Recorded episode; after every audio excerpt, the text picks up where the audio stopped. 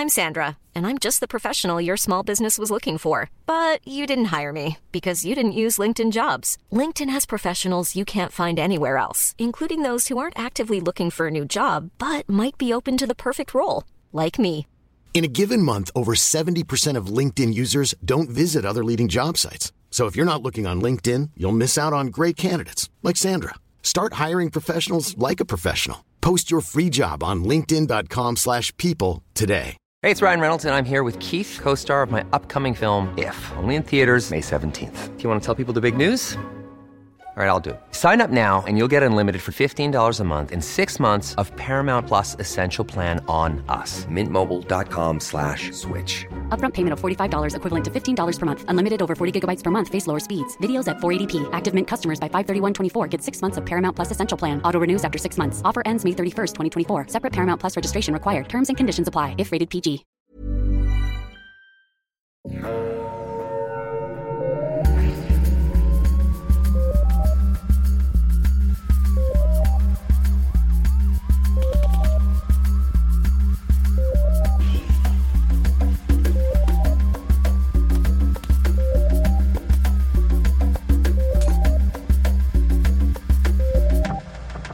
Bonjour tout le monde, bienvenue à Un peu de crime dans ton café. Je suis votre animatrice, c'est Catherine. Et comme toujours, j'ai un excellent accent. Et je suis avec Audrey. Bonjour Audrey, comment ça va? Ça va bien dans ma tête, moins dans mon corps, mais Oh, ça va. Dans ton corps et dedans Dans ta tête, il y avait autrefois un petit roi. une- Oh, j'allais dire un petit rhume. Oh oui, un petit rhume. T'as scrappé ma chanson. Bon, donc euh, oui, euh, ça. Mais on est toutes. Mais c'est moi aussi, j'ai les sniffles. Alors, euh, c'est ça, si la voix de Catherine est un petit peu muffled parce qu'elle a un masque, parce que moi, je pouvais pas porter de masque parce que j'ai besoin de porter mes lunettes. Ouais, alors euh, c'est ça. Audrey faisait ça difficile. Elle voulait mettre son, sa grippe partout dans son micro. Et Exactement. moi, je voulais pas que le- la grippe se rentre dans mon micro. Alors j'ai mis un masque, mais je pense qu'on m'entend bien quand même parce que c'est ma. J'enseigne avec un masque. Voilà. Je pense vraiment pas que ça change ma voix. T'as appris à projeter. Ben oui, on dirait que je suis un enfant du théâtre ou un enfant du cirque. Alors aujourd'hui, on va commencer par remercier toutes les sympathiques personnes qui sont venues à notre meet and greet de Jonquière. Merci! Merci C'était tellement beaucoup. le fun! Merci pour euh, les cadeaux. Mon Oui. Dieu! Absolument. On s'attendait pas à ça, mais pas pantoute. On a reçu des cadeaux, on était tellement touchés, puis là, je veux dire, vous l'avez vu quand vous êtes arrivés, les gens qui sont concernés. Moi, je venais juste de dire à Audrey, il y a probablement personne qui va venir. Puis Audrey m'avait dit, c'est pas grave, on va juste manger, boire un café, partir. Mais non! Vous non seulement vous étiez au rendez-vous, mais vous êtes arrivés d'avance. Comme nous autres, on était une demi-heure d'avance, on est rentrés deux minutes après, il y avait des gens. Écoute, on a eu ah. le temps de jaser. J'étais complètement éblouie. Oui, par votre présence. Vous étiez des belles personnes. Oui. Merci d'être venu, c'était vraiment incroyable. Merci euh, Jonquière, c'est une très jolie ville avec des gens très sympathiques. Si euh, Oui. vous vous demandez euh, quoi faire dans notre beau Québec, passez donc par le Saguenay. C'est magnifique avec des belles personnes. Oh, absolument. C'est vraiment magnifique avec des belles personnes et des beaux paysages. Et c'était beaucoup de routes euh, pour aller à Jonquière, mais c'était le fun parce que quand on a du fun, le temps passe plus vite. Exactement, avec une bonne playlist. Voilà! Mais merci beaucoup aussi au Café L'Érudit. Puis justement, Oui. pour les remercier, on a pensé plugger une coupe de leur café. Puis là, Yes, là, yes, yes. c'est des bons... Ce ne, ce ne sont pas seulement des bons baristas, mais aussi des bons businessmen parce que... Moi, j'étais allée acheter un sac de café. J'ai dit, avez-vous de la torréfaction pâle? Moi, j'aime le café pâle. Puis ils m'ont dit, oh, on a une torréfaction brune. J'ai dit, ah! Et là, ils m'ont dit, mais on en a aussi une autre, Ah. torréfaction mi-brune, que tu pourrais peut-être aimer. Puis là, si t'achètes deux sacs, on te fait un rabais. J'ai dit, OK. Je suis... Oh, je suis gullible comme ça. Fait que là, j'ai acheté un café et je vais vous parler d'un des deux aujourd'hui. Dans le prochain épisode, on va vous parler du deuxième Concept. Concept. Alors, le café que j'avais à l'œil au début avec mon amour pour la torréfaction pâle, c'est le café Terzo, qui est un café espresso. C'est fait pour, pour être fait en espresso, mais tu peux l'acheter en grain complet, comme moi j'ai fait. C'est un café qui a une origine mixte. Guatemala et Antigua. An- Antigua. Antigua, Antigua,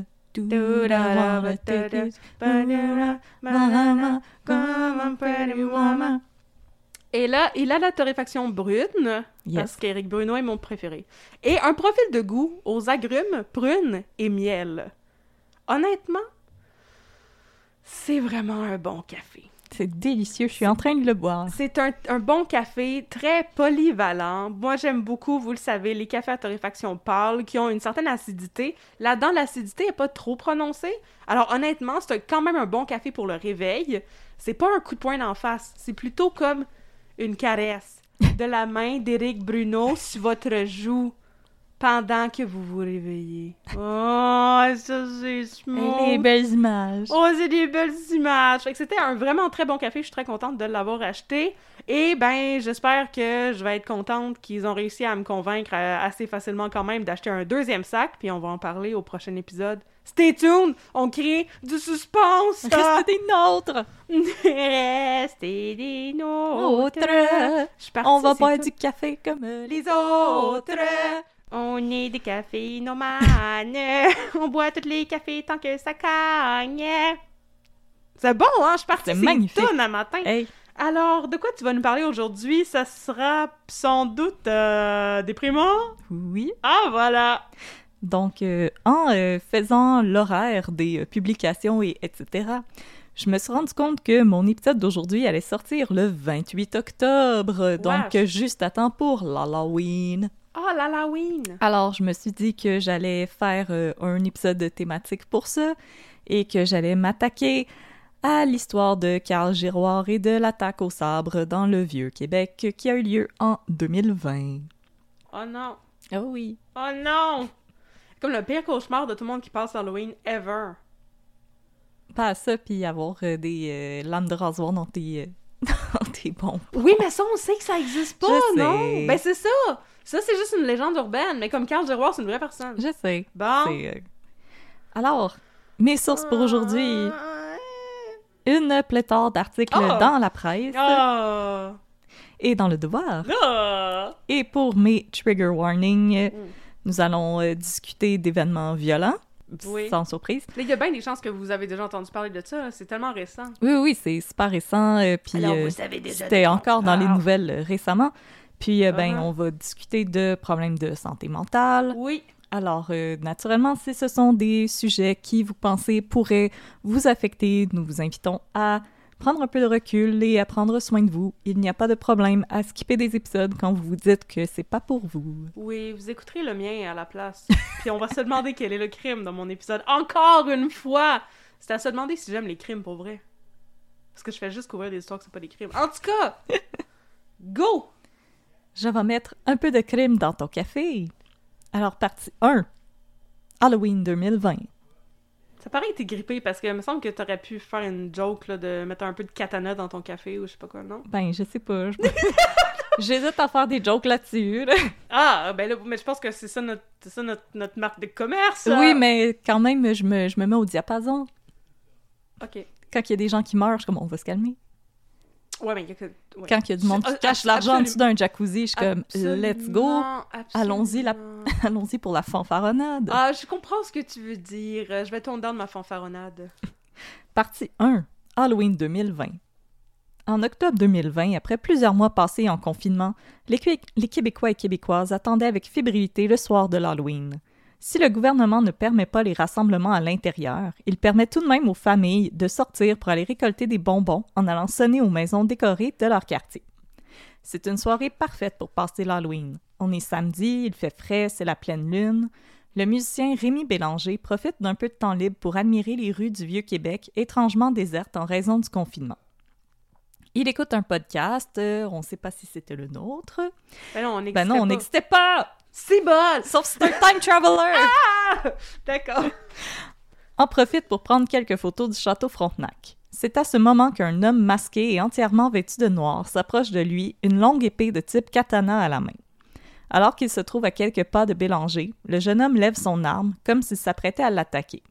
Sur le coup, Bélanger tente de l'ignorer, croyant une simple blague en lien avec l'Halloween. Cependant, l'homme fonce sur lui et lui assène un premier coup à la tête. Sonné, Rémi Bélanger s'effondre au sol et sent que l'homme le frappe avec son épée, lui faisant subir plusieurs coupures au dos et aux mains. Finalement, Bélanger parvient à s'enfuir après avoir récupéré un doigt que son assaillant lui avait coupé. Ah! Il ira se réfugier au château Frontenac, où le personnel croit également d'abord à un maquillage d'effets spéciaux peut-être fait par Rémi Couture, avant de finalement appeler une ambulance. Oh my god, thank god. Ils ont-ils réussi à rattacher son doigt? Oui. Oh, phew! Mon dieu. Euh, D'autres ne seront pas aussi chanceux que Bélanger. À quelques pas de là, François Duchesne sortait comme à son habitude pour faire son jogging nocturne.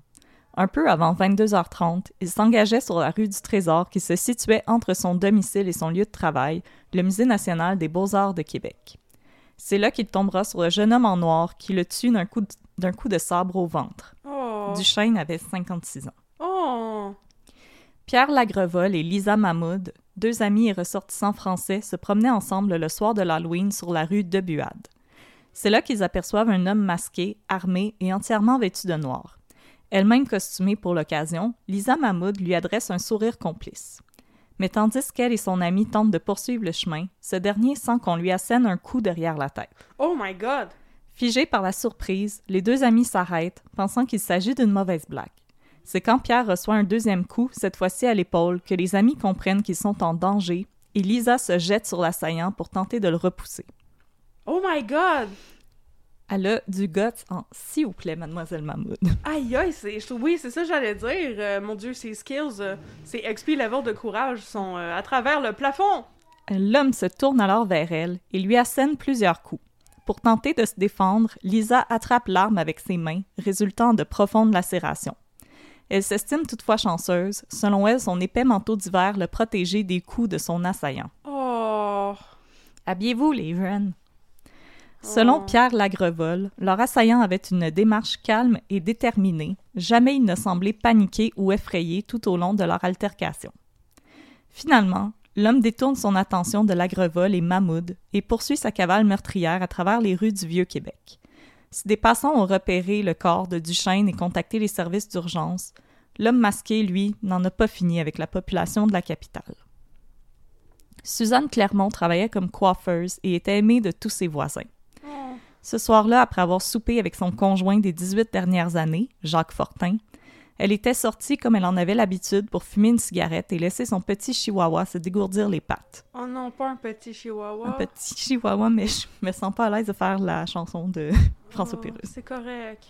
Resté à l'intérieur pour ranger la vaisselle, Fortin est alerté par ce qu'il décrit comme un véritable cri de mort et les jappements paniqués du chien de sa conjointe. Oh non, le pauvre chihuahua. Il se précipite à l'extérieur de l'appartement et fait la macabre découverte du corps de Suzanne, le visage profondément lacéré.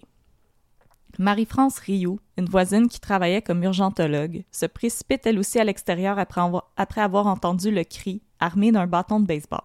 Oh my god, stat. Euh, Les femmes dans cette histoire-là, euh, sont vraiment incroyables. Ça me euh, de l'espoir pour la race humaine. yes. malgré ses efforts pour venir en aide à sa voisine et amie, Suzanne Clermont décède sur place de Oh. ses blessures. Oh Elle avait non. 61 ans. Oh non! Gilberto Lucio Porras Alvarado et trois de ses amis se promenaient costumés sur la rue des Remparts. C'est là qu'ils seront accostés par un homme masqué et entièrement vêtu de noir.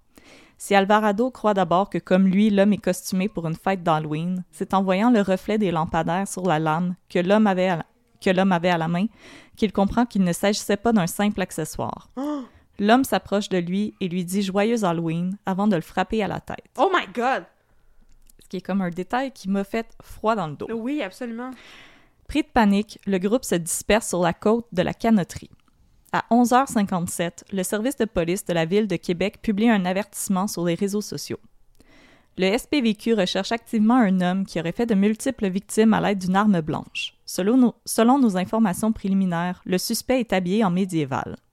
Les incidents sont survenus dans le secteur de la colline parlementaire, Sivu 911. Message suivi d'un deuxième avertissement. Évitez le secteur de la colline parlementaire, le suspect n'est toujours pas localisé. Pour les citoyens de l'ensemble de la ville, on vous demande de rester à l'intérieur. Oh mon dieu, c'est vraiment terrifiant. Oui, en effet. Finalement, c'est aux alentours de 1 heure du matin, le 1er novembre, qu'un officier du port de Québec en patrouille repère un jeune homme entièrement vêtu de noir, étendu au sol, les pieds nus. L'officier avise la police qui procède aussitôt à l'arrestation de Carl Giroir, 24 ans, devant l'espace 400 et l'emmène à l'hôpital pour qu'il y soit traité pour une hypothermie. OK. En tout, deux heures se sont écoulées entre la première attaque et l'arrestation du suspect. La première victime de Giroir, Rémi Bélanger, sera transporté d'urgence à Montréal dans les heures suivant l'altercation. Il est coupé à la hanche, au crâne, à la poitrine et au bras.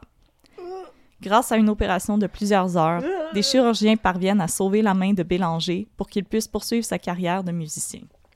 Ben là, son gang-pain. Voilà, mais je tenais à comme vous dire que ça, ça finit bien pour d'autres personnes.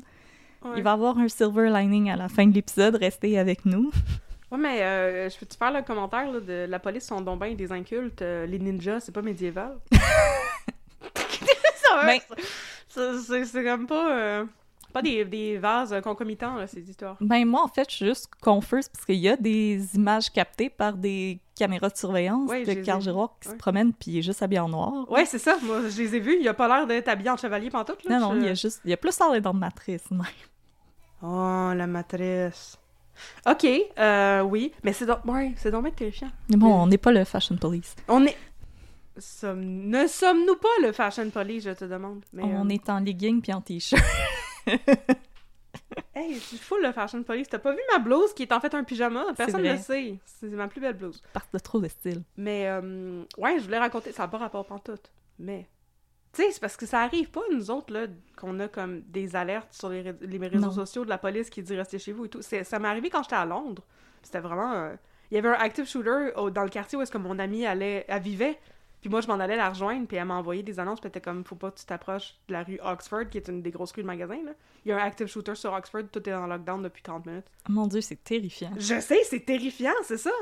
My God. Je peux pas, euh, je peux pas imaginer à quel point le monde avait peur quand ils ont reçu cette alerte-là. Non. Puis euh, merci de pas nous écrire. Mais imaginez si euh, la madame avec un bat de baseball, elle avait eu un gun. C'est c'est pas Non, un non. argument qui m'intéresse. C'est vrai. Partie 2. Un jeune homme solitaire. Le 2 novembre, les policiers procèdent à une perquisition du logement de Carl Giroir, situé à l'angle de la rue Vaudry et de la place Brosseau, à Sainte-Thérèse. À l'intérieur de l'appartement, ils font deux découvertes étranges. D'abord, une croix du chaos, soit une étoile à huit branches, tracée à l'encre noire sur un miroir, ainsi qu'une épée enfoncée dans le matelas de la chambre à coucher du suspect. Une étoile à 8 branches? Oui, celle qui est Ben, c'est, non, t'as- t'as- tu peux faire toutes les, toutes les gestes que tu veux avec Mais tes toi, doigts, je comprends tu pas peux c'est le googler, je te donne la permission. Ah, c'est gentil! Interrogés par la police, les résidents de l'immeuble à logement n'ont que très peu de choses à dire sur Giroir. Il venait de Sainte-Thérèse? Euh, on va y revenir. OK. Euh, selon un de ses voisins d'étage, le jeune homme se parlait parfois seul, mais l'ensemble de leurs interactions se limitait à de simples formules de politesse. Selon la concierge de l'immeuble, Giroir lui semblait une personne parfaitement normale, un jeune homme silencieux et sans histoire. Elle ajoute que le frère de Giroir habitait également l'immeuble et que les deux avaient une bonne relation. D'anciennes connaissances de Giroir ne sont toutefois pas du même avis. Il voulait qu'on l'appelle le guerrier, déclare une ancienne élève de l'école secondaire des Patriotes à Saint-Eustache, soit la même école que Giroir avait fréquentée. Selon son témoignage fait aux médias, Giroir ne faisait partie d'aucun gang et s'isolait souvent dans la cafétéria ou à la bibliothèque. Elle ajoute que le surnom venait d'une fois où Giroir s'était présenté à l'école le jour de l'Halloween, déguisé en guerrier samouraï.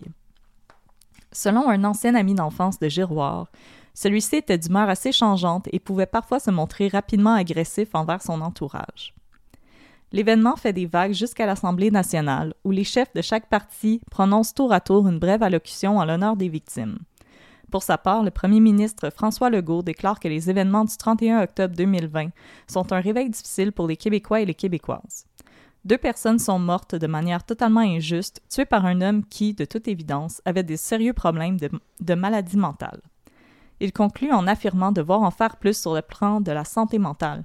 Et, en 2023, je peux fièrement vous annoncer qu'absolument rien n'a été fait. Je veux pas... euh, Tag life.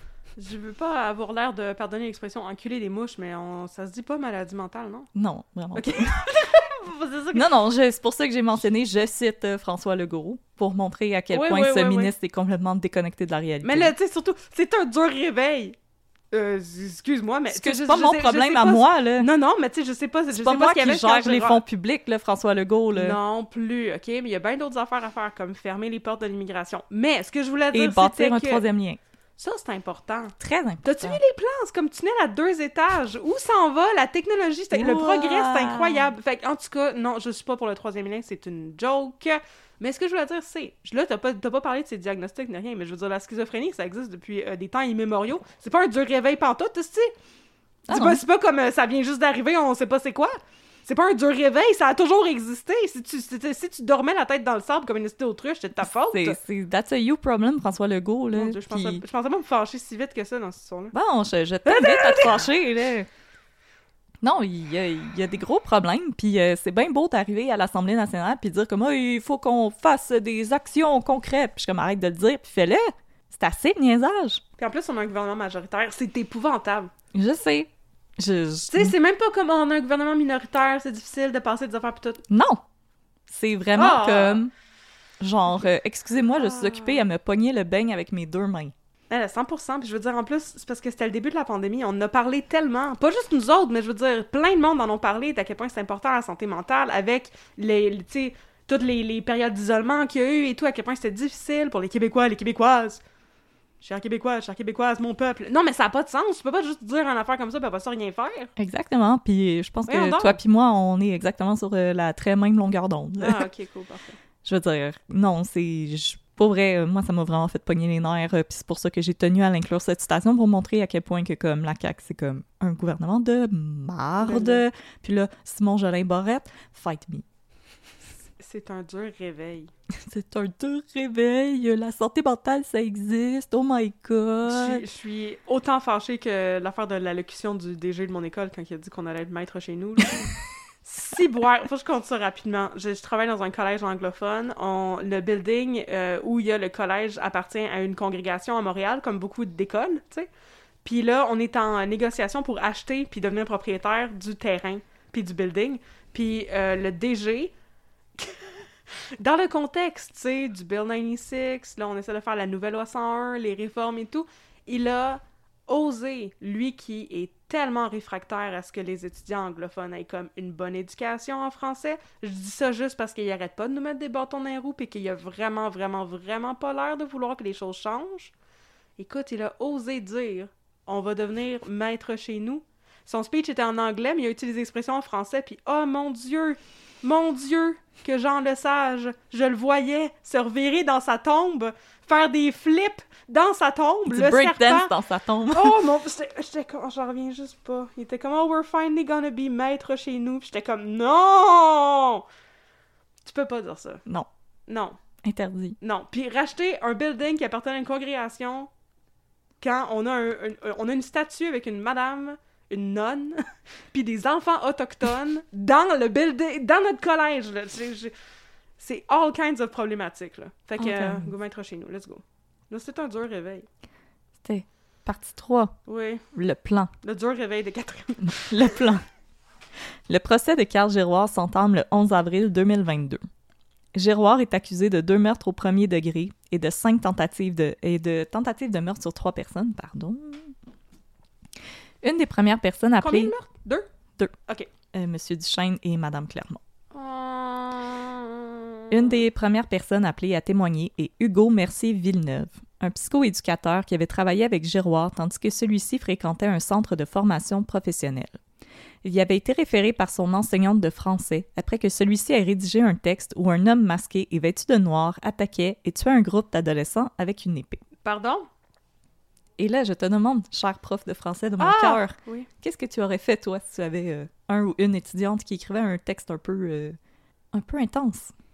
Euh, oui, on a des psychoéducateurs à l'école. Euh, il aurait fallu que ça soit bien intense pour que je sois alarmée, je dois dire. Parce que, je veux dire, si je leur donne comme euh, obligation d'écrire un texte narratif, je m'attends à ce qu'ils fassent de la fiction. Elle a dû être choquée. Ça devait être pas ça du tout qu'elle a demandé parce que, je veux dire. euh, J'ai pas trouvé d'informations sur c'était quoi la nature du devoir en tant que tel. Mais Non, J'étais c'est- juste curieuse de te poser la question. Non, c'est une, c'est une bonne question, mais moi, je, moi, je suis, euh, je- suis vraiment pas un bon exemple parce que je veux dire, j'ai demandé à mes étudiants de m'écrire un texte sur le FLQ.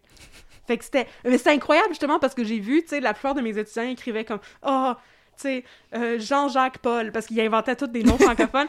Fait que Jean-Jacques Paul a entendu la lecture du manifeste à Radio-Canada et il s'est dit, la violence c'est mal, mais les francophones doivent être libres et il a fondé sa propre association FLQ pacifiste. J'étais comme, oh wow.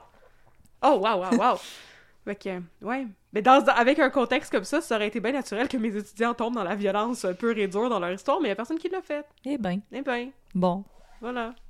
Alors, euh, les étudiants de Madame Catherine, ils sont très pacifiques. Jean-Jacques Paul. Voilà. Il y avait quelqu'un qui s'appelait. Jacques Laurent, pour vrai. C'est le nom qui m'a le plus fait sourire. On le salue, Jacques Laurent. Oh, Jacques Laurent, on te salue. Alors, inquiétée par la violence du texte, l'enseignante avait référé Giroir au service psychologique de l'école. Ouais. Giroir n'avait alors pas tout à fait 20 ans. Discutant de son texte, Giroir avait assuré Hugo Mercier-Villeneuve qu'il ne planifiait pas de tuer des gens tout en lui spécifiant qu'une épée, quand ça s'approche du monde, ça peut faire mal. Ensuite, Giroir confie au psychoéducateur qu'il avait échafaudé un plan et que celui-ci avait trois buts, soit de se créer un personnage, de retirer de la fierté de son geste et de confirmer son existence. Quoi? C'est un peu quétant. What does that mean? Confirmer son existence? Genre, t'es pas sûr que t'existes pour vrai? Mais tu sais, des fois, un des symptômes de la dépression, c'est de faire un peu de la dissociation. Ouais. Mais, tu sais, je pense que par son geste, c'est qu'il voulait comme nous rappeler son existence parce qu'il avait beaucoup été mis à l'écart par ses pairs. Puis comme un peu s'imposer dans, notre, dans nos pensées euh, par un geste particulièrement violent et euh, éclatant. Ben, ça, ça explique, mais ça ne justifie pas, là. Je trouve ça... euh, Non, je faisais juste... Oui, oh oui. Euh, le, psycho le psychoéducateur réfère alors Carl Giroir à un psychiatre qui vient à son tour témoigner pour la couronne. 100%. Selon Charles-André Bourdois, du CLSC des Laurentides, Giroir lui avait confirmé qu'il avait bel et bien un plan visant à tuer des gens avec une épée de façon aléatoire, mais qu'il n'était toutefois pas sûr de quand ou s'il comptait vraiment l'exécuter. Bourdois entreprend alors une série de rencontres avec Giroir. Lors d'une consultation faite directement chez son patient, Bourdois constate que celui-ci a un sabre fixé sur le mur de sa chambre. Quand il fait remarquer ce détail à Giroir, celui-ci réplique que non, ce n'est pas avec ce sabre-là qu'il compte un jour attaquer des gens. ah oui, j'ai des couteaux, mais c'est pas avec ces couteaux que Non, je non, vais pas tuer les celui-là. gens. Ça, c'est décoratif. Ah, Ah. ça, c'est juste mon couteau de boucher. euh, c'est avec un autre couteau. Celui-ci. Ben voyons Inquiète donc. pas, inquiète pas. Mais là, tu as-tu parlé de l'affaire du secret professionnel puis tout, là? C'est comme dans Stat. Ben, je sais pas, Bourdois, c'est comme une des personnes que je lisais son témoignage, puis je me disais, monsieur, j'ai l'impression que t'as comme vraiment niaisé sa Switch. Mais non, mais tu, tu- il aurait été pleinement dans son droit de... De, De contacter d'appeler la police? Oui. Je veux dire, c'est pas, euh, c'est pas normal là, que quelqu'un dise ça, mais bon, je, je sais qu'il y a des psychiatres, euh, des gens qui étudient en psychologie présentement qui nous écoutent. Vous pouvez nous écrire pour nous dire, euh, vous, qu'est-ce que vous en pensez, mais Ben je non, sais mais- pas, je veux dire, comme, sais, moi, je me rappelle quand j'ai comme eu des crises pendant ma dépression, la question numéro un qu'on me posait, c'était As-tu un plan? Ouais. Puis quand je répondais non, c'est là qu'on me disait OK, fait comme c'est correct, tu vas retourner chez vous, ton chum va être là pour comme s'occuper de toi. Mais là la personne c'est comme oh oui, j'ai un plan, j'ai je vais acheter un, une épée puis je vais tuer des gens. Je Ben oui. je sais pas, il me semble qu'on commence à être pas mal concret là. Ben Ça non, commence à sortir de comme l'idéation pour aller dans le domaine du concret. Mais si, en plus, s'il va chez lui puis qu'il voit qu'il y a un sabre sur son mur, là, c'est, c'est, en- c'est un niveau de plus, là. Oui. Je... En tout cas, pouvez nous écrire pour nous euh, dire, vous, qu'est-ce que vous en pensez. Là. Ça Oh. nous intéresse d'avoir des, des avis d'experts, gênez-vous Oui. pas. Experts et expertes, Oui. gênez-vous pas. Mais moi, j'ai l'impression que Bourdois, ça a branlé dans le manche un petit peu. Mais je voulais signaler qu'il y avait un vraiment beau nom, puis là, je suis contente de ne pas l'avoir fait parce que, c'est- effectivement, est-ce un branleur de manche? Je pense que oui. Un branleur dans le manche. Tous les manches. Car Giroir aurait toutefois informé Bourdois qu'il n'était pas prêt à mettre son plan en action, Ben là, qu'il voulait perfectionner son costume, se procurer une meilleure épée et se débarrasser de deux tatouages qu'il avait au dos parce qu'il souhaitait être pur au moment de passer à l'action. Ça aussi, je comme il y a comme ben là, yo! OK. il y a, il y a un gros thought process là. Je sais qu'on fait pas de armchair psychology là, mais comme Ben non, faisons-en, là. Je, je veux dire, ne- ne- Faisons-en, faisons c'était pas mal élaboré, là. Ben là, oui.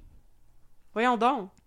Comme, Euh, à quel niveau là-dedans le psychiatre il devrait euh, intervenir puis dire euh, ok mais peut-être que la violence n'est pas la solution. Il me semble que tu as le droit de faire ça aussi non? Me semble. Euh, Écrivez-nous un peu de crime à gmail.com, les gens en psychologie qui nous écoutent. Au fil des rencontres, le plan des giroirs s'adoucit et les idées noires du jeune homme semblent s'être dissipées jusqu'à ce qu'éventuellement, il ne compte plus que monter sur le toit d'une maison pour y brandir une épée. Quand même pas chill. Puis où est-ce que t'achètes ça une épée? Sur Internet, Ah ok. parce que le- les magasins de médiévaux sont pas mal tous fermés. Ben c'est ça j'allais dire. Puis anyway, c'était décoratif, là. C'était comme... C'était pas aiguisé, ces affaires-là. Ben non. Remarque, ça devait être pesant, mais euh, si, si vous avez des épées chez vous, en passant, c'est correct. là. C'est lourd, épée, comme, chez- décorez comme vous voulez. Ouais mais non j'avais j'avais lu des affaires sur euh, les, les, les bras d'épée là des affaires de. Oui, oui, c'est vraiment les guerriers pesant. médiévales là qui avait un bras plus musclé que l'autre parce qu'une épée Ouais. ça pèse comme 35 livres là c'est ça. Ah! Bon. Euh, finalement, par Oui. peur de finir en prison, Giroir déclare à son psychiatre qu'il abandonne son plan. Bourdois révèle par la suite le contenu des conversations qu'il a eues avec son patient. Là, je le cite. Il m'a déjà parlé de son monde idéal, de son système de valeurs. Moins de population, moins de pollution, moins d'armes à feu, plus d'amour, de paix et de partage. Ben voyons donc. Ok. Toutefois, quand Bourdois tente d'aborder avec son patient la question de la souffrance qu'il ressent, celui-ci se referme complètement et se contente de répliquer que la souffrance est temporaire, mais que l'honneur dure pour toujours. Ok. Euh, non mais oh, ok. Au fil du procès de Giroir, les avocats de la couronne et de la défense s'affrontent au sujet de la responsabilité de l'accusé au moment de commettre son geste. Si la défense affirme que le jeune homme maintenant âgé de 26 ans était en proie à un délire le soir du 31 octobre 2020, la couronne, elle, rejette cette théorie en affirmant que Giroir avait depuis toujours planifié son coup d'État. Ben yo c'est ça j'allais dire. Puis on va se rappeler, Sainte-Thérèse, Québec, c'est trois heures de char. Mais dans tous les cas, euh, ça fait pas qu'il. Je veux dire, euh, on pourrait plaider la non-responsabilité dans, dans les deux cas, parce que s'il y avait un plan comme ça depuis super longtemps, il était possiblement schizophrène. Mais Non? ne t'en fais pas, les psychiatres s'en viennent. Ah, super! Un, un autre monsieur à part Ouais, euh, Charles-André Borduas? Ben, des psychiatres qui vont l'avoir évalué après son arrestation. Ah! Parce que Bourdois l'a évalué quand il était plus jeune. Puis les conditions mentales, ça évolue. Ben oui, non, non, oui, oui, oui, oui, non, je sais, je sais absolument. Mais sérieusement, là. Hmm? Il va se sentir mal, Borduas. Ben, j'espère. Ben j'espère, de pas avoir vu ça venir. Tu dois t'en mettre en question, c'est un temps rare, là. Ben, écoute, moi, j'espère qu'il a fait un petit peu de soul-searching, puis de comme, euh, j'aurais peut-être dû euh, peser sa Switch. Mais là, il y a, il- mais en plus, il y a eu plusieurs rencontres, ça s'est étalé dans le temps, Il y en ces a eu rencontres avec 11. Carl Giroir. Ben là, il y avait tellement de moments où il aurait pu. Parce que je veux dire, au pire, là, au pire, t'appelles la police. Tu fais un signalement. Sur sa Sainte-Thérèse, il doit y avoir après un crime par euh, 10 ans. Les, les policiers, ils auraient été super contents. Eh mon Dieu, on, Mon peut- Dieu! on a une excuse pour sortir et s'acheter des beignes et aussi aller voir s'il y a des armes blanches chez ce jeune homme. Il y a des policiers qui nous écoutent. Je sais, mais j'aime tellement les beignes. Ça prend toujours des beignes dans. Ben oui, absolument. Voyons. tu, me, tu me rappelles qu'il y a des policiers qui nous écoutent. Comme si j'avais pas comme tellement d'amour pour les policiers.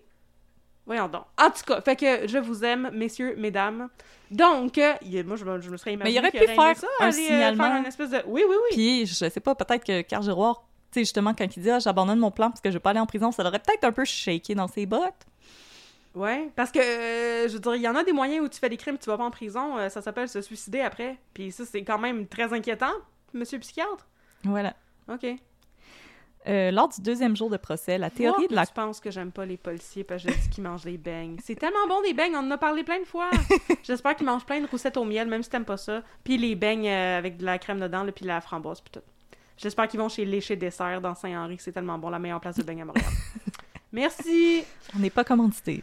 Non, Lors du deuxième jour du procès, la théorie de la couronne se concrétise lorsqu'on apprend que quelques mois avant l'attentat, Giroir s'était procuré pour 400 pour 400 dollars le katana avec lequel il avait tué deux personnes et blessé grièvement trois autres.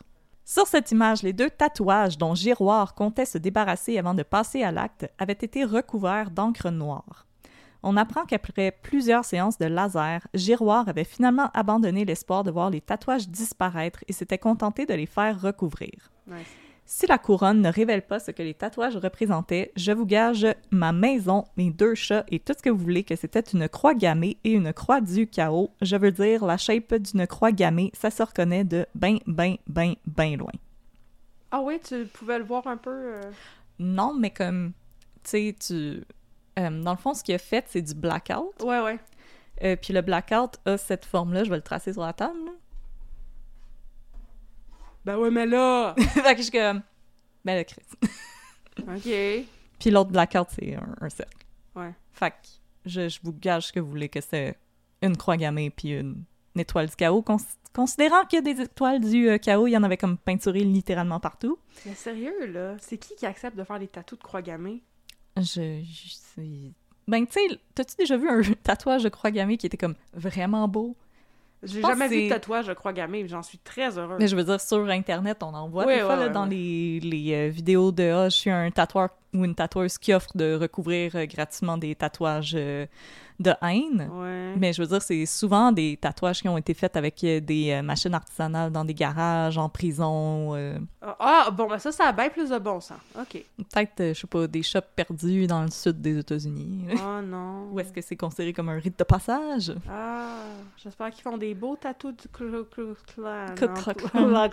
Non, mais comme les croix gammées, Non, j'espère qu'ils font pas ça. les drapeaux des confédérés. Puis- Et les autres symboles nazis, Wesh. comme le SS, les aigles, etc. là. Wesh. Faites-vous donc tatouer comme des petits poissons comme tout le monde. Des fleurs. Des fleurs. Un chat. Voilà. Voilà. Euh, autre détail important relevé au moment de l'arrestation de Giroir, et là, Catherine, euh, tu vas flipper la table. Ah, cool!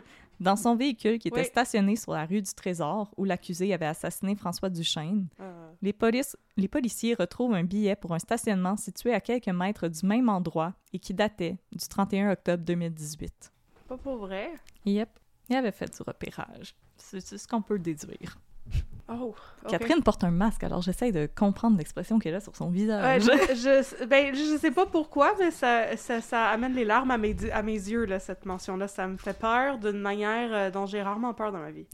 En passant, c'est un masque chirurgical, pas Oh un non. masque de Garfield. Non, c'est- ben, Pas un masque de Eyes Wide Shut. non! Oh, t'aurais dû dire que c'était un, un, un masque de, de, euh, de Nixon!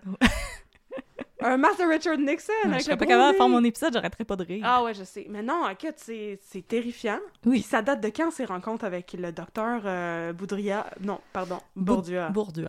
Euh, Boudria serait un bien meilleur nom pour lui. ben mettons, c'est en 2020, il avait 24 ans. Ouais.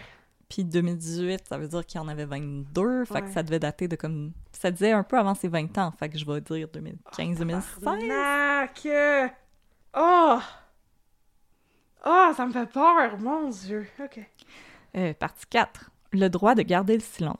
Oh, oui, oui, oui, ça. ouais. Après de nombreuses interruptions dues à des éclosions de COVID-19 chez les membres du jury, Ah, maudit membre du jury. le procès peut finalement reprendre le 20 avril 2022. C'est maintenant au tour des policiers et des ambulanciers de livrer leur récit de la soirée fatidique. Le 20 avril 2022. C'est le lieutenant détective David Gionnet qui a procédé à l'interrogatoire de l'accusé. En tout, la procédure a duré cinq heures, au cours desquelles Giroir a gardé un silence obstiné. Avec plus de 20 ans d'expérience, Gionnet déclare ne pas avoir été capable d'établir un contact verbal avec Giroir. Après avoir tenté plusieurs tactiques pour le faire parler, il finit par lui parler d'autres tueries ayant eu lieu à travers le monde, lui demandant s'il s'en était inspiré, en vain. Finalement, c'est quand Gionnet aborde une attaque à l'épée s'étant déroulée dans une école suédoise en 2015 que Giroir brise finalement son silence pour demander à parler à un avocat. Selon le policier, Giroir n'était pas désorienté et comprenait très bien les directives qu'on lui donnait. Même constat de la part des ambulanciers venus témoigner et qui soulignent que Giroir était calme et se laissait faire par l'équipe médicale. Partie 5. Une dangereuse obsession. Au fil de ces divers témoignages, la mère de Giroir dresse le portrait d'un jeune homme isolé, étant aux prises depuis longtemps avec des troubles de santé mentale. C'est surtout en troisième année que c'est devenu sérieux, déclare-t-elle à la cour. Suivi en pédopsychiatrie pour des troubles de comportement, le jeune Giroir avait été banni du service d'autobus de l'école primaire parce qu'il faisait des jambettes et tentait de se battre avec les autres garçons. Il poursuivait également les filles plus vieilles dans la cour d'école pour tenter de les embrasser. Le père de Giroir avait abandonné sa famille quand l'accusé avait 10 ans. La mère de Giroir a élevé seule trois enfants, dont un autiste et un ayant commencé à présenter des troubles de comportement à l'âge adulte. Vers la fin du primaire, Giroir se fait prescrire un médicament afin de traiter son hyperactivité, le Concerta. Giroir cesse cependant de le prendre, affirmant qu'il ne se sentait pas bien quand il le prenait. Oui. Son comportement en classe s'est amélioré, mais je le sentais anxieux, il dormait mal, ne mangeait pas bien et se plaignait de maux de ventre. À l'adolescence, Giroir s'isole de plus en plus. Une fois devenu majeur, il se procure une carte de crédit et commence à acheter des costumes et des épées de samouraï sur le web. Sa mère s'inquiète, mais hésite à faire quelque chose. Après tout, il s'agit du seul intérêt que démontre son fils, ça et les jeux vidéo. Il n'avait pas de blonde, pas d'amis, pas de vie sociale, j'ai pas voulu le décourager. Quand Giroir déménage, il reste en contact avec sa mère, mais surtout via des messages textes. La veille de l'attaque, la mère de Giroir rend visite à Karl et son frère habitant le même immeuble. Une querelle entre ses fils aurait toutefois précipité la fin de la rencontre. Karl retourne dans son appartement et envoie ce qui sera son dernier message texte à sa mère Je veux qu'on me laisse tranquille. Partie 6 Les deux Karl.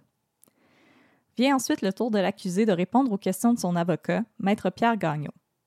Dans son interrogatoire, Giroir avoue avoir tendance à mélanger le monde des jeux vidéo et le monde réel. Oh non.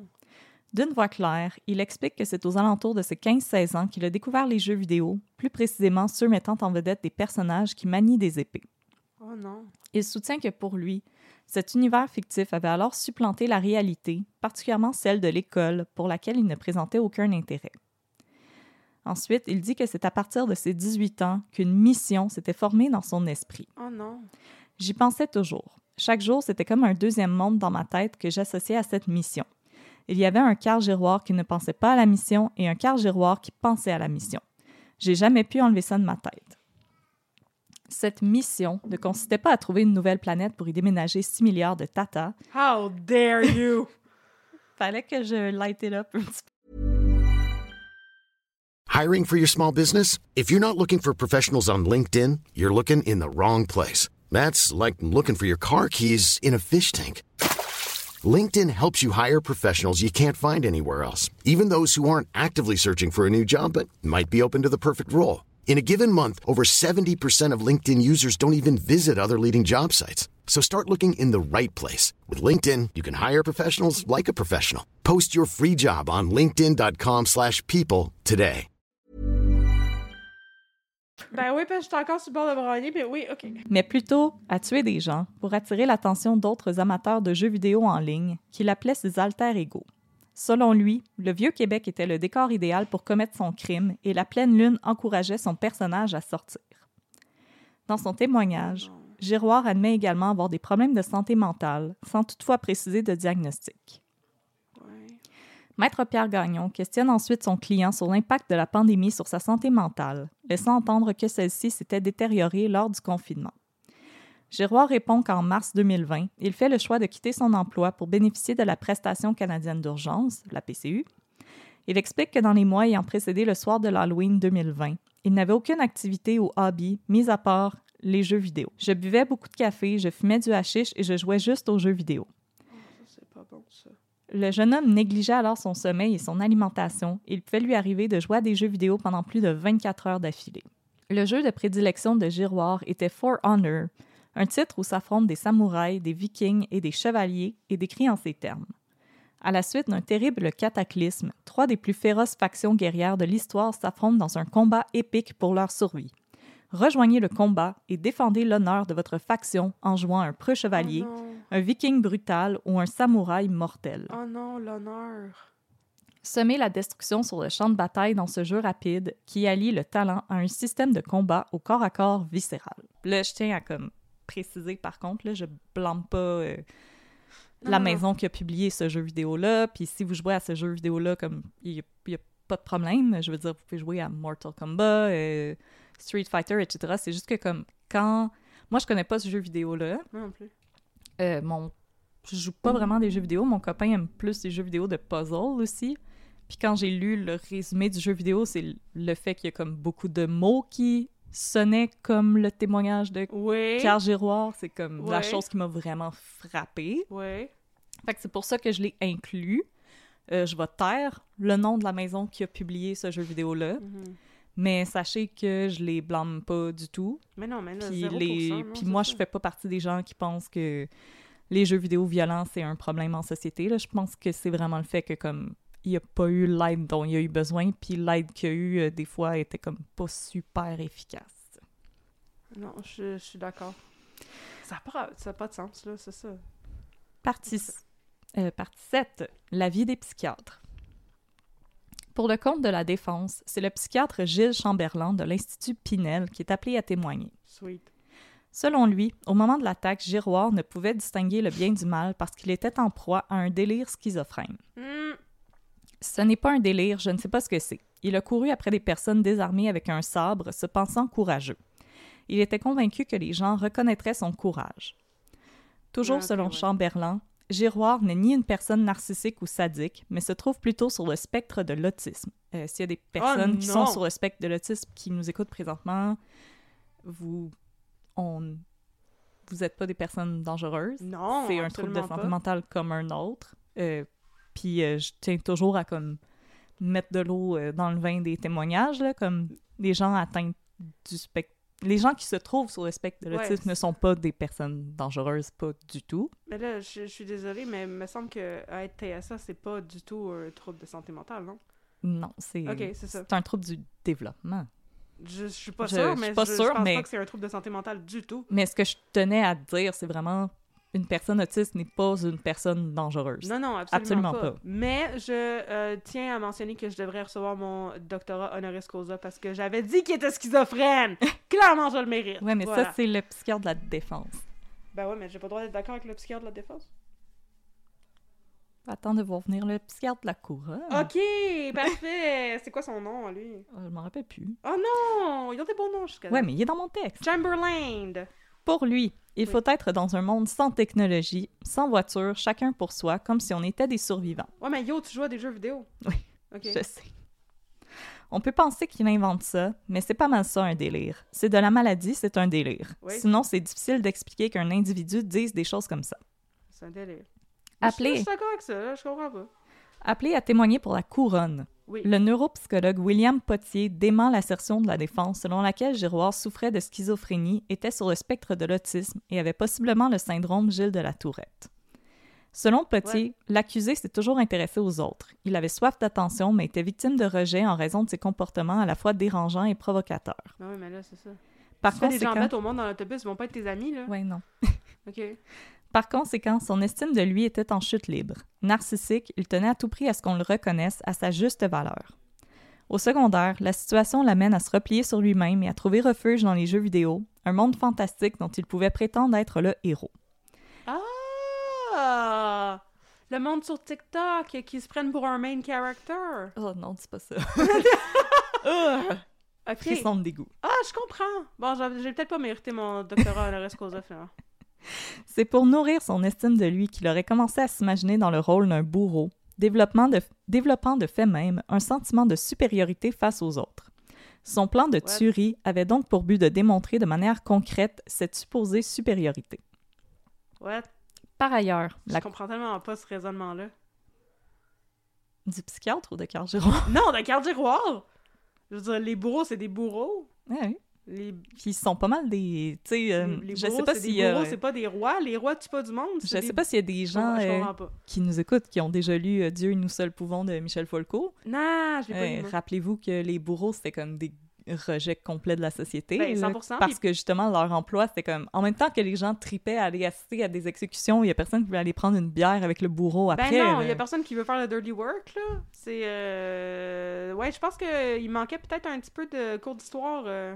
Ou de cours de français où il aurait lu Dieu et nous seuls pouvons de Michel Foucault. Mon Dieu, mais je ne lui souhaite pas. Il me semble que pas une lecture pour un cours de français, ça. C'est plus Ben, pour je un l'ai cours de lu philo. en français En secondaire 4. Pour vrai? Oui. Ah, mais je trouve que c'est bien plus un... pour un cours de philo ou de, de politique, là, que tu pourrais discuter de... Ouais, mais c'était c'était un récit euh, historique. C'est pas, c'est pas de la philosophie. C'est une- c'est de la fiction. Non, non, je, je sais, mais je veux dire, c'est, c'est comme... Je me rappelle pas pourquoi qu'on lisait ça, par exemple. Ben, c'est, c'est ça que je me pose comme question, parce que c'est plus quelque chose pour réfléchir que quelque chose pour être entertain. Par ailleurs, la couronne insiste sur le fait que vers l'âge de 10 ans, Giroir avait rencontré deux pédopsychiatres qui ne lui avaient pas diagnostiqué de schizophrénie ou d'autisme, mais plutôt un TDAH pour lequel on lui avait prescrit du Ritalin.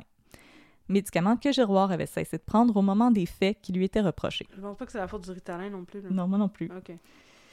La couronne s'attaque également à la crédibilité du docteur Chamberlain, Ben oui! l'expert de la défense. Elle affirme que celui-ci avait un biais de confirmation, puisque Oh. le lendemain des attentats, Oh. soit le 1er novembre 2020, Oh! Il avait accordé une entrevue à la radio, au Oh cours non. de laquelle il avait affirmé que, selon lui, il ne faisait aucun doute que le suspect dans l'affaire souffrait de troubles mentaux. Oh non! Ah, c'est pas un bon look, ça, Monsieur Chamberlain. Oh là là. En plus du neuropsychologue William Potier, le psychiatre Sylvain Fauché, aussi de l'Institut Pinel, viendra témoigner pour la couronne. Au moment de son contre-interrogatoire, les arguments de la défense se font de plus en plus wild. Tout d'abord, Maître Pierre Gagnon demande du tac au tac au docteur Fauché si tuer des gens pour faire changer la société et nous ramener à une époque médiévale, ça a du bon sens. Impassible, le docteur Fauché fait référence à l'État islamique. Quoi? Ce n'était pas leur intention de nous ramener à une époque où la femme n'a aucun droit et il fallait faire des actes de violence pour y arriver. Hein? Gagnon tente de réfuter cette affirmation en disant qu'avec un tel raisonnement, on finirait toujours par trouver un, grou- un groupuscule au fin fond de la planète Terre, prêt à passer à de tels actes. Hein? Le docteur. Fauché n'est toutefois pas d'accord. Je, ne connais pas de, je ne connais pas le nombre de combattants de l'EI, mais je ne pense pas que ça a été un groupuscule au, fond, au fin fond de l'univers. Par le fait même, il ajoute que les, combat- que les combattants de l'EI de l'EI ne sont pas en proie à des délires au moment de commettre leurs actes de terreur. Les combattants du feu. Les combattants du feu, mais Comme- ça, c'est des pompiers. Les romans. Oui, c'est ça, comme les romans érotiques. nice. Il y a comme trois personnes qui vont faire « Ouais, ça. ouais, je me rappelle avoir vu ce livre-là. Maître Gagnon, Je suis vraiment confuse. Ok. qu'est-ce que tu ne comprends pas? Non, je, je, je suis confuse par cette histoire d'État islamique, là. Qu'est-ce qui se passe, tabarnak? Dans le fond, c'est que Maître Gagnon demande au docteur Fauché Ouais. Est-ce que c'est normal de penser des choses comme ça parce qu'il veut que Sylvain Fauché dise comme non, c'est vraiment pas normal, c'est comme vraiment un craqué dans le plafond qui pense à des affaires de même. Ah, ben là, il. Puis Monsieur Fauché, il dit comme oui, mais il y a toujours des groupes extrémistes qui veulent passer à des actes comme ça, faire des génocides, faire de l'eugénisme. Ah, je comme- comprends, je comprends. Puis comme ils sont pas nécessairement en proie à des délires, c'est juste une idéologie qui vient s'implanter dans leur tête puis qu'ils veulent réaliser. C'est une idéologie craquée mentale. Voilà. Ah, d'accord, je comprends. Euh, Ensuite, Maître Gagnon revient à la charge en faisant référence aux propos de Giroir selon lesquels les malades et les faibles ne méritaient pas de vivre. Cette fois-ci, Euh. Fauché cite comme exemple les nazis qui Ah! adhéraient au principe de l'eugénisme. Wow, on est arrivé au point Godwin. On est arrivé au point Goodwin. Nice. Puis comme je vous dis, Giroir avait clairement une croix gammée de tatouer dans le dos. Ah oui, c'est vrai, tu nous as dit ça tantôt, je m'en rappelle. Il ajoute que d'autres groupes croient également à ces principes et qu'eux non plus ne sont pas en proie à des délires. Mais ce sont quand même peut-être des craqués mentaux. Ben, je veux dire comme Est-ce que ce diagnostic est dans le DSM, les craqués mentaux? non. ah non! Selon bon. la thèse de la couronne, le comportement exhibé par Giroir en prison et suite à son arrestation démontre qu'il est impossible que celui-ci ait été en psychose au moment d'attaquer sept individus dans le Vieux-Québec, Ah ouais? à moins qu'il ait, ait bénéficié d'une guérison miraculeuse. Hein, quel était ce comportement? Il était parfaitement normal. Ah, ok. Je pensais que t'allais nous donner des exemples comme... Ben, je vais le dire, oui. Il, il lavait ses cheveux d'une manière totalement normale. Euh, Allez-vous croire que Carl Giroir, qui est obsédé par cette mission pendant six ans, va exécuter la mission, sortir de sa psychose en un claquement de doigts, ne plus jamais y penser ne plus jamais en reparler, et ce sans aucune forme de médication? ouais, mais ça se peut-tu qu'il était juste dans sa psychose, puis il a continué à être dans sa psychose, puis là, il est encore dans sa psychose maintenant? C'est la théorie que je vous apporte. Je suis avocate de la défense. Pour appuyer sa thèse, la couronne rappelle que Giroir avait un comportement exemplaire, tant au moment de son arrestation que lors de, son que lors de sa détention, Ouais. Que celui-ci socialise avec les autres détenus, plaisante et joue aux cartes. Comme, What? il est parfaitement normal en prison. Voyons donc, ok. Partie 8. Verdict. Oui. Après cinq jours de délibération, le jury est prêt à rendre son verdict. Coupable! Carl Giroir est déclaré coupable de Ah deux bon. meurtres au premier degré et de cinq tentatives de meurtre. Ouais, Pour ce faire, il est condamné à la prison à vie sans possibilité de libération conditionnelle avant 25 ans. Au moment de prononcer la sentence, des victimes collatérales du crime de Giroir tiennent à se prononcer. Oh, comme le chihuahua? Non. Ils l'ont mis sur- devant le micro. Oh, Tout d'abord, Marie-Claude Veilleux, la belle-sœur de Suzanne Clermont, oh souhaite s'adresser directement au meurtrier. Vous êtes dans mon dos, monsieur Giroir. Je ne peux pas vous voir, mais j'espère que vous ne faites pas comme vous avez fait tout au long du procès. J'espère que vous ne vous mettez pas les doigts dans les oreilles en vous balançant pour simuler un trouble quelconque. Oh my god! Garde-toi une petite gêne, Carl Giroir. D'accord. Je vous demande de m'écouter. Vous avez charcuté ma belle-sœur. Oh. Vous lui avez tranché le cerveau. Arc! Alexandre Buissonnette, lui, le meurtrier de la mosquée à Québec, Ouais. lui a choisi d'assumer ses responsabilités et j'attends toujours l'expression de l'ombre de remords de votre part. La mère de François Duchesne prendra également la parole par écrit. J'ai 83 ans et les années qui me restent sont gâchées par la perte de mon fils. Il n'y a rien de pire que la mort d'un enfant. Ouais. Conclusion. Après la pluie et le beau temps, Oh! Malgré le, bouver- le bouleversement qu'il a vécu le soir du 31 octobre 2020, Rémi Bélanger publie un émouvant témoignage où il déclare avoir pardonné à son agresseur. J'étais dans l'ambulance le 31 octobre et je lui avais déjà pardonné. Pour moi, ce gars-là, pour commettre ce qu'il a commis, c'est sûr qu'il a été fucké par quelque chose, et ce quelque chose aurait été assez pour me fucker moi ou vous fucker vous. Plutôt que de s'acharner sur Giroir, Bélanger prône une prise de conscience quant au manque de services offerts en santé mentale au Québec. 100%. Ma satisfaction, ce serait de savoir que ce gars-là a l'aide dont il a besoin depuis vraiment longtemps. L'être de chair qui tenait l'épée ce soir-là, j'ai l'impression qu'à l'intérieur de cet être, il restait plus grand-chose du gars. Violoncelliste de formation, Bélanger entrevoit avec optimisme son futur à titre de musicien. Peu importe l'état de mon corps, peu importe l'état de ma main, je reste violoncelliste, j'ai de nouvelles limites à explorer, je ne sais pas c'est quoi, un artiste qui travaille avec un trauma, mais je suis en train de le découvrir. Oh. Suite à son décès, le Musée national des beaux-arts du Québec décide de rendre hommage à François Duchesne. Oh. Il n'y a pas de mots pour exprimer notre tristesse face à la perte d'un collègue et ami de la qualité de François Duchesne, déclare le directeur général du MNBAQ, Jean-Luc Murray. Pour apaiser notre peine, nous souhaitons lui rendre hommage à notre façon, humblement, et surtout faire savoir au monde entier toutes les qualités de cet homme, si humain, si lumineux, si positif, de cet homme de cœur si sensible aux autres. Oh. En l'honneur de Duchesne, le MNPAQ décide de renommer en son nom un programme d'art-thérapie pour les jeunes adultes qui souffrent de troubles de santé mentale. Oh. Selon Murray, l'hommage sert à rappeler que la culture peut aider à rendre le monde meilleur. Oh. Le 31 octobre 2022, une plaque en souvenir de François Duchesne et de Suzanne Clermont est érigée par la ville de Québec sur la place d'Armes. Suzanne Clermont, François Duchesne, leur mémoire est pour toujours gravée dans le cœur de notre cité, peut-on lire sur le mémorial? Oh non. Et ça finit comme ça. Oh, c'est si triste. Ah oui. Bravo, tu l'as très bien raconté. Je sais pas, t'arrêtais pas de me poser des questions. Ah Ouais, T'avais pas l'air sûr. Mais là, juste à part l'État islamique, là, je comprenais pas ce qui se passait. Ouais, mais je trouvais là. ça un peu fucké comme argument. Là, j'étais comme, où c'est qu'on s'en va avec ça, messieurs? On peut-tu, comme, euh, rester à Québec? J'ai bien hâte de voir où c'est qu'on s'en va avec l'histoire de l'État islamique. Non, mais c'est ça, tu l'as super bien raconté. Bravo. Merci. C'était vraiment intéressant. Oh, et c'était très triste. Voilà. Mais euh, je répète, les jeux vidéo ne sont pas à l'origine des troubles de ce monde. Ben comme non. On a justement un channel dédié aux jeux vidéo sur notre magnifique Discord. C'est incroyable. Et les gens sont très normaux. Les gens sont très normaux et très enthousiastes par rapport aux jeux vidéo. Je pense que le problème, c'était vraiment l'isolement, le manque de ressources en santé mentale. Ouais. Puis Bourdieu qui euh, s'est assis en disant comme « Ah, ce monsieur a vraiment l'air de vouloir tuer des gens. Je me demande qu'est-ce que je vais manger pour dîner. C'est, je trouve ça ahurissant, cette affaire-là. Même s'il était très jeune. Mais ça, c'est encore plus une raison d'être alarmé. Je, je Ben, je veux pas, dire- pas en tout. » Justement, il est très jeune, fait me semble agir le plus rapidement possible Oui. pour éviter des problèmes plus tard. Oui. Ah. Mais euh, j'avais, euh, en faisant mes recherches, j'avais retrouvé aussi des euh, entrevues à la radio avec Paul Arcan où on relatait qu'est-ce qui se passait pendant le procès. Puis Mhm. euh, justement, Paul Arcan s'est beaucoup arrêté sur le cas du docteur Bourdieu, puis demandait aux, euh, à, ses, euh, à ses invités si, selon eux, euh, Bourdieu avait fait un bon travail. Puis Ouais. le nerf du... euh, le nerf de la guerre, c'était vraiment le travail du docteur Bourdieu. Puis Ouais. je pense que Paul Arcan est comme était vraiment pas d'accord avec cette partie-là quand Mais non, je comprends.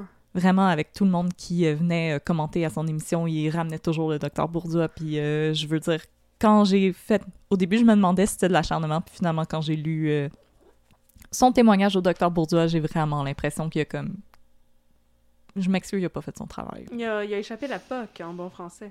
Puis j'espère qu'il y a des remords, puis qu'il fait un petit peu de soul searching présentement, mais là, les- je, je sais que à toutes les fois que toi et moi, on se prononce un peu plus. euh, de façon un peu plus concrète sur, ter- sur certains sujets, on a toujours les experts et les expertes qui nous écrivent pour dire comme non, c'est pas comme ça que ça fonctionne. Ouais. Alors, euh, gênez-vous pas, puis dites-nous-le si c'est pas comme ça que ça fonctionne, on veut l'apprendre parce qu'il y a comme d'autres cas que vous nous avez demandé qui euh, où les gens ont des clairement eu des problèmes de santé mentale. Ouais. Puis euh, voilà, on veut pouvoir en parler comme il faut avec euh, toute la nuance qui s'invite dans ces sujets. Oui, moi, je- c'est ça, je suis bien. Je suis pas déroutée par ta façon de raconter l'histoire pantoute. Moi, je trouve qu'il il- il y a un morceau du puzzle qui manque. Parce que, je veux dire, ils ont parlé de son enfance. Il me semble qu'il. Je, vois pas là-dedans qu'est-ce qui pourrait possiblement expliquer un aussi gros trouble de comportement. Puis je veux dire, son père, il a quitté la famille quand il avait 10 ans. C'est pas. Je sais pas, tu sais, je sais que c'est plus difficile dans les contextes de, je sais pas, famille monoparentale, euh, tu sais. Mais non, ça a pas été ça pendant une grosse partie de sa vie. Il- Ça m'arrêtait pas monoparental. Euh, il y avait l'affaire avec les enfants dans l'autobus. euh, Je sais pas, j'ai pas compris exactement c'est quoi là-dedans qui explique qui a développé ce problème-là J'en ai aucune idée, moi dans non son plus. rapport au monde. Ben, c'est ça. Puis euh, aussi, il y a, je sais qu'il y a des mères célibataires qui nous écoutent, il y a des mères célibataires sur notre Discord, puis vous faites, euh, Oui. vous faites un travail incroyable avec... euh, il y a des pères célibataires aussi, on n'en parle pas assez. Il y a des pères célibataires, vous faites de l'excellent travail avec les ressources que vous avez, puis Ben oui. comme... Tu sais, moi, je suis pas à l'aise aussi, là, dans les cas euh, de procès pour meurtre, où est-ce que, comme, faut toujours mettre l'accent sur le fait qu'il y avait une mère célibataire, je veux dire, comme, Non, j'avoue. c'est pas... euh, Genre ça, tout ce que je disais. c'est Mais pas un lien automatique. c'est pas un lien automatique à faire, là. Ah, il y avait une mère célibataire. Je veux dire, je connais. J'ai une de mes très bonnes amies qui a été élevée par une mère célibataire, puis elle va très bien, puis euh, elle a eu une très belle enfance et euh, elle est encore une très belle adulte avec une super belle relation avec sa mère. C'est comme. Les deux vont pas ensemble, puis je trouve qu'on met beaucoup de blâme sur le dos des mères célibataires Oui. Quand je pense qu'on devrait plus se regarder en tant que société puis se demander si les mères célibataires ont assez de ressources. Oui, absolument. Mais c'est pas, c'est pas exactement ça que je voulais dire. euh, Je Non, je- non, je sais, je sais, mais je tiens à préciser ma pensée. Je veux plus dire que, tu sais, quand on entend parler justement des, euh, des gros tueurs en série aux États-Unis, des trucs comme ça, il y a beaucoup de trucs Ouais, dans ils ont vécu des traumas. euh. Oui, des abus sexuels, mettons, ou comme de la violence au sein de la famille, ou tu sais. Là, je comprends pas là-dedans qu'est-ce qui fait qu'il aurait développé ce problème-là dans son rapport au monde? Je sais pas, honnêtement. Honnêtement, je m'attendais, quand j'ai fait mes, mes recherches, à quelque chose de. Tu sais, je m'attendais à trouver quelque chose comme ça, qu'il Ouais. était arrivé quelque chose quand il était plus jeune, où je me demandais s'il était comme tombé dans un rabbit hole sur Internet, puis qu'il avait vécu, qu'il avait De subi une radicalisation, radicalisation, ouais. comme Alexandre Bissonnette, c'était son cas. Mais non, je trouvais rien d'autre qu'une personne isolée qui jouait beaucoup aux jeux vidéo. Mais je veux dire, moi-même, euh, je l'ai eu assez rough à l'école secondaire, puis comme...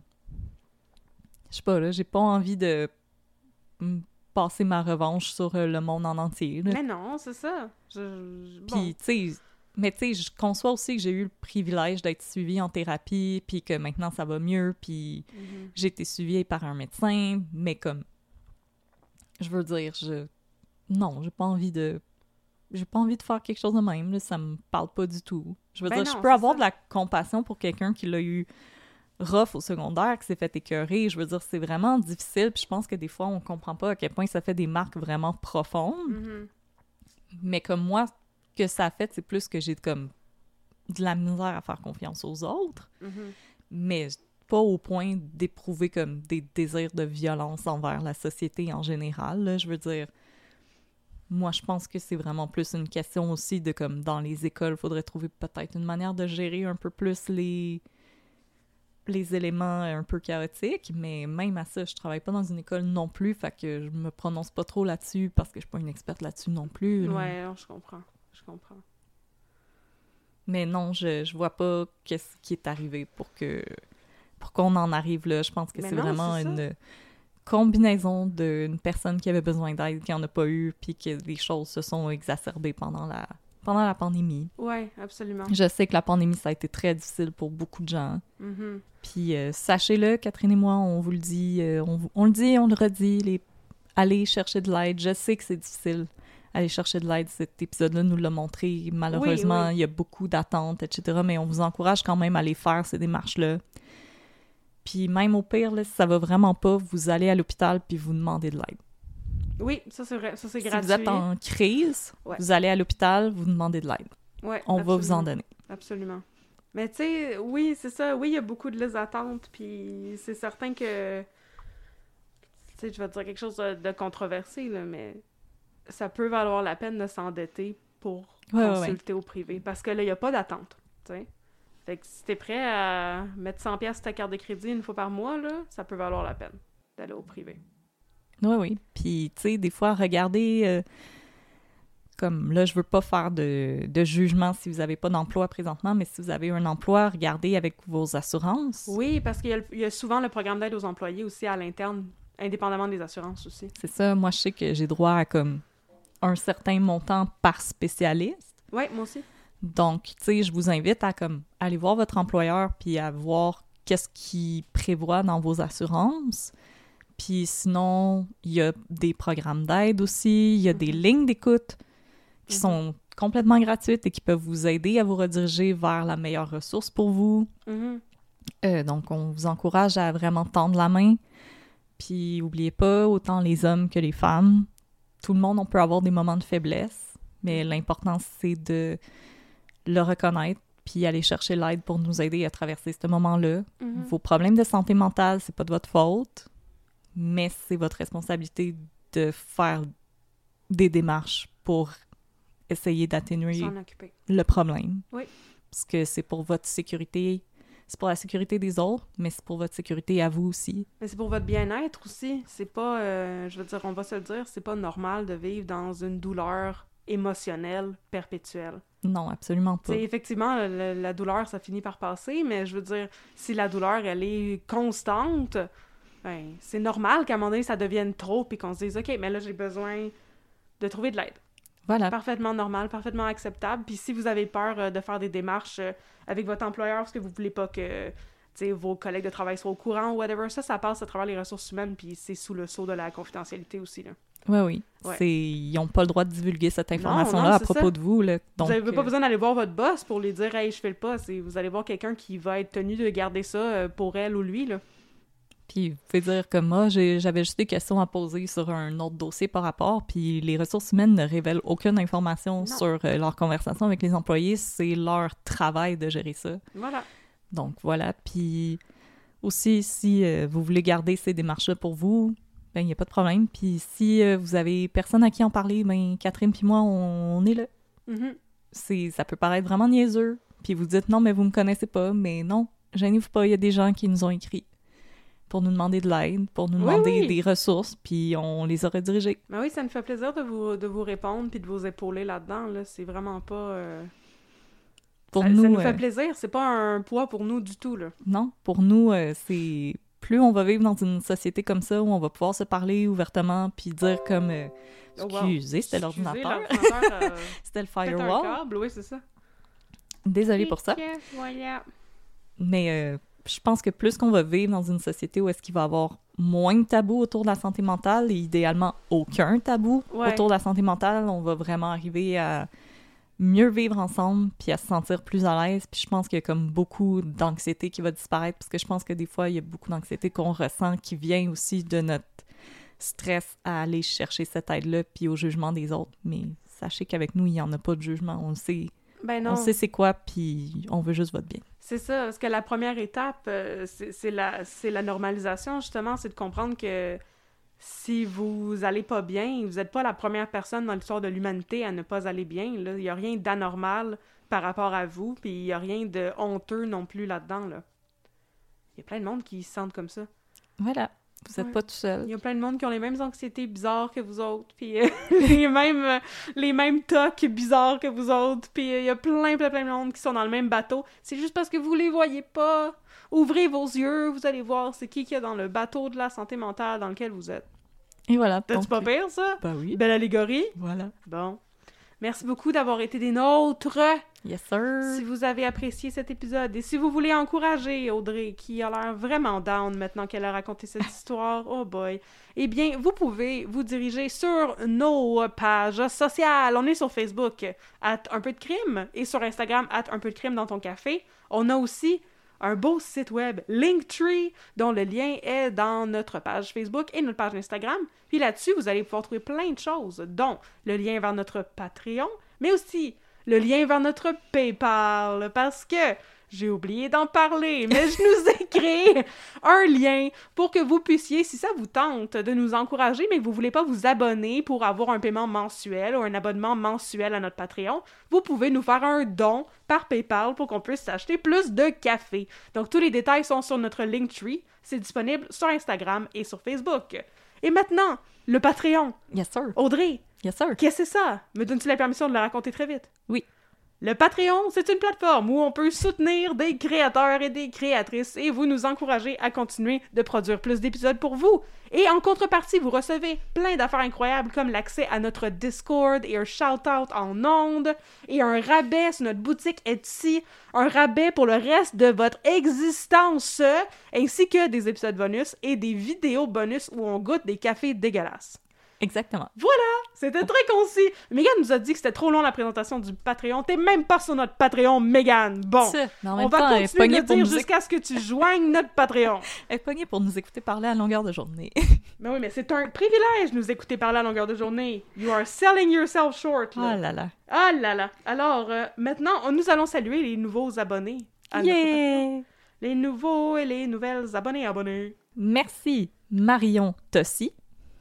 Oh, quel beau nom! Merci Mylène Lessard. Merci Mélissa S. Merci Lucille Pérusse. Merci Léa Petitjean. Ah, ça aussi, c'est beau, Oui. ça. Oh, merci Kim Tremblay. Toi aussi, t'as un beau nom, Kim. Merci Mélissa BH. Oh, merci Judith M. Ça, Judith M. Voilà. Et merci Luna. Oh, merci beaucoup, tout le monde. Ça nous fait plaisir de vous accueillir dans notre communauté Patreon. Et, là- Discord. Et Discord, c'est vrai, notre Discord vraiment incroyable où on discute de plein d'affaires super le fun. On fait le challenge de 30 jours de musique où est-ce qu'on se partage des chansons chaque jour. On Oh discute de recettes, on s'en partage. On a un channel, un channel de pécheresse pour les sorcières entre d'entre vous. Eh, c'est ça, joignez notre Discord, c'est vraiment le fun. Et là, pour euh, surmonter le moral, Yes, sir. on va aller au palais de justice. Yes, sir. Éric Bruno nous attend. Éric Bruno nous attend. Là, on, a- Allons-y. on avait décidé tantôt de quoi qu'on allait parler, mais c'est bien trop triste, là, après toute cette histoire-là. Il me semble que ce serait mieux de raconter quelque chose de plus amusant. C'est toi la maîtresse de toute la vérité. C'est moi la maîtresse de toute la vérité. Yeah. Très intéressant, parfait. Alors, on s'en va... Oh, mon Dieu! Je suis la, la dominatrice de toute la vérité. Ah, parfait. Alors, on s'en va au palais de justice pour vous raconter des beaux plotlines niaiseux de sitcom québécoises. Yes, sir. Yay!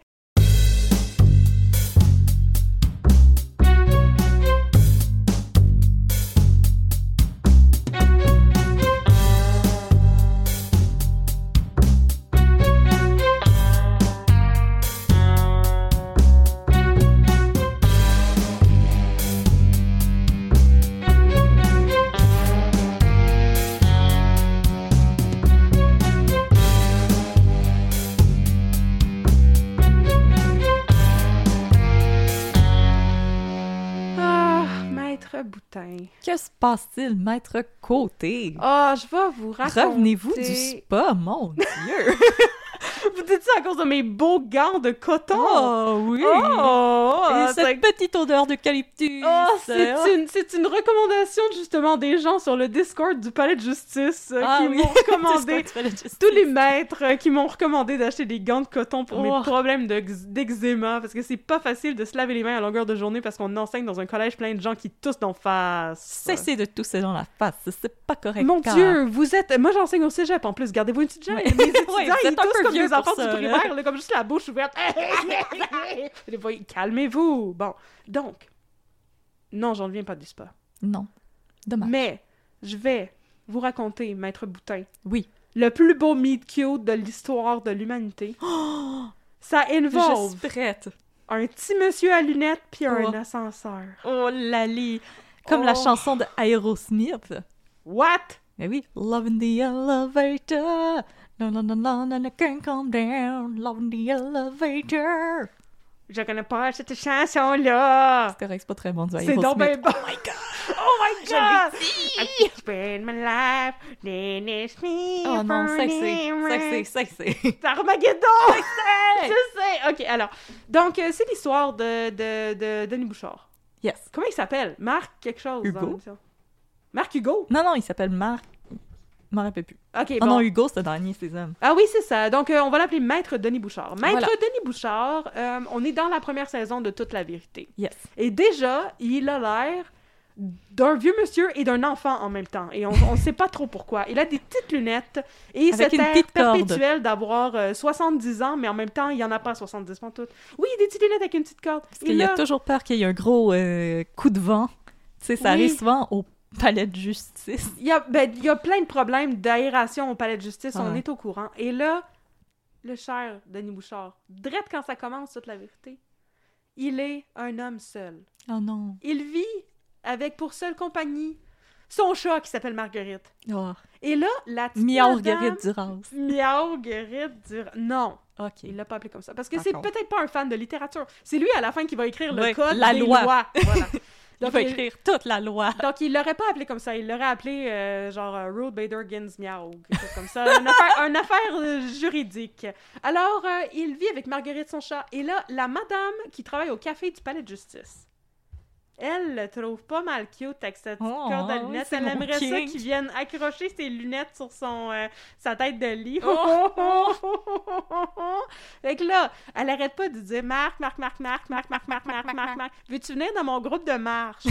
Lui est comme Ah, je ne fais pas ça marcher.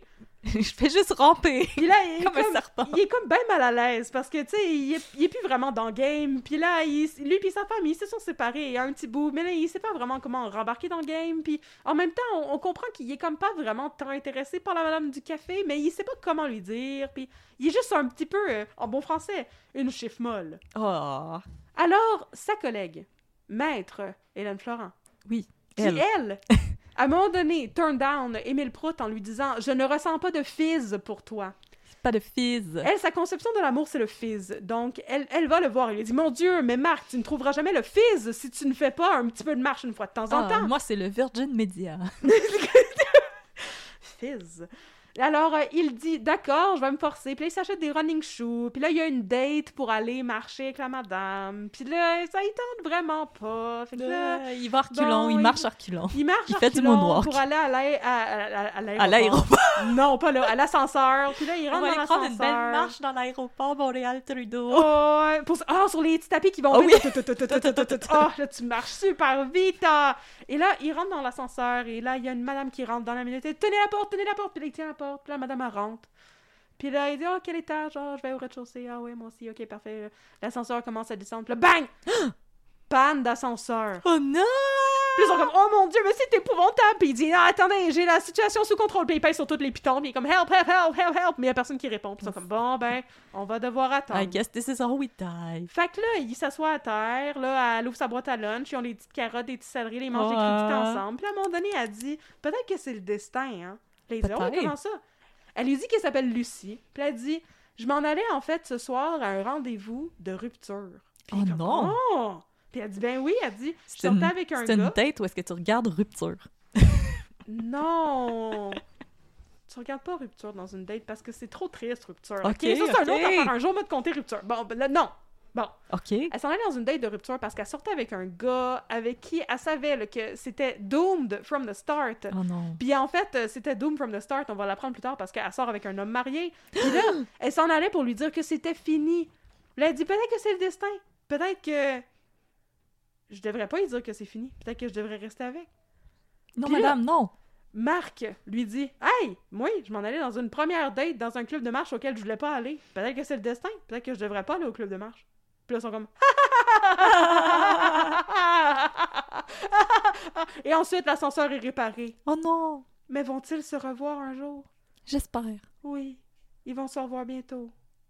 Dans un autre épisode. Je vais vous conter ça dans un autre épisode. c'est mon cœur! L'amour, c'est beau, Il l'amour. y avait du fils dans l'ascenseur ce jour-là. Yes. Et aussi des Virgin Mary. Ton affaire de Virgin tantôt. Non, parce que Fizz, c'est une compagnie de téléphone. Oui, aussi. Fait que, il y avait du, il y avait du Virgin, il y avait du Bell, il y avait du Ah! Vidéotron, Fido. il y avait du Fido surtout. oh yeah! Oh non! Bon, tac-a-wow, wow. Alors, c'est comme ça que s'est passé le meet cute entre Maître Marc, Marc, Marc, Marc, Marc, Marc, Marc, Marc, Marc et Marc, Marc, Lucie Marc, Marc, Marc. dans l'ascenseur. Ah. Lucie la greffière qui sort avec un Ah. homme marié. Merci, t'as réparé mon cœur et mon ma foi en l'amour. Ben, l'amour existe encore. L'amour existe encore. Oui. Même si elle a pris son camp. Ben, c'est ça que j'allais dire. T'es en train de chanter la tune Ouais, je, je me suis trompée. Désolée. J'allais dire la tune de la bataille des boules. Comment ça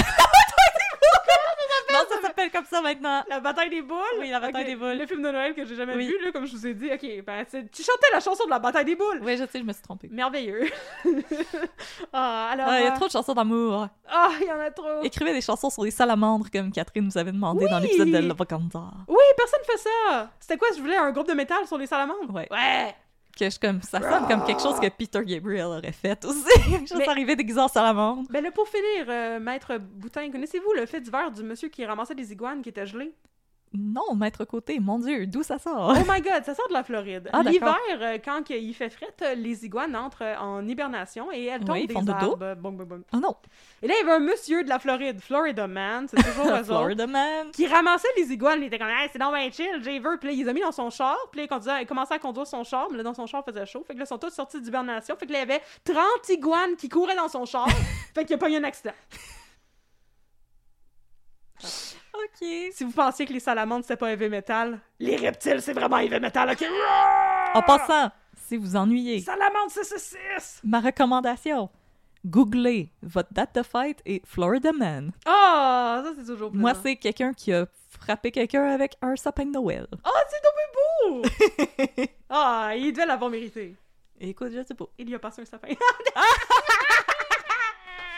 La cuisse. C'est même pas moi qui ai été dans le penitentiary aujourd'hui. Ah, c'est moi, j'y vais. D'accord, je vais vous donner la clé, vous pourrez me laisser là pour toujours. Ah, au revoir tout le monde. Merci Au revoir, les merci. patrons et les patronnes et les auditeurs et les auditrices et les gens et les gens et les eux et les elles. Et n'oubliez les- pas de prendre soin de vous.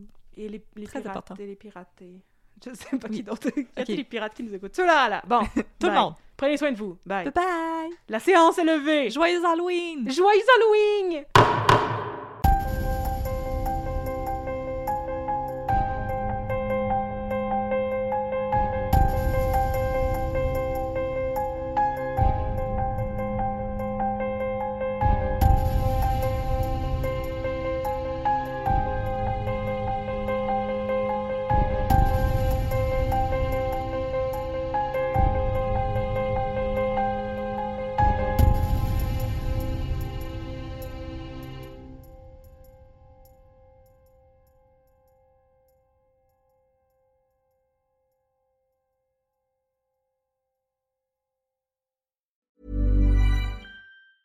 Hey, it's Danny Pellegrino from Everything Iconic. Ready to upgrade your style game without blowing your budget? Check out Quince. They've got all the good stuff shirts and polos, activewear, and fine leather goods, all at 50 to 80% less than other high end brands. And the best part? They're all about safe, ethical, and responsible manufacturing. Get that luxury vibe without the luxury price tag. Hit up quince.com slash upgrade for free shipping and 365 day returns on your next order. That's quince.com slash upgrade.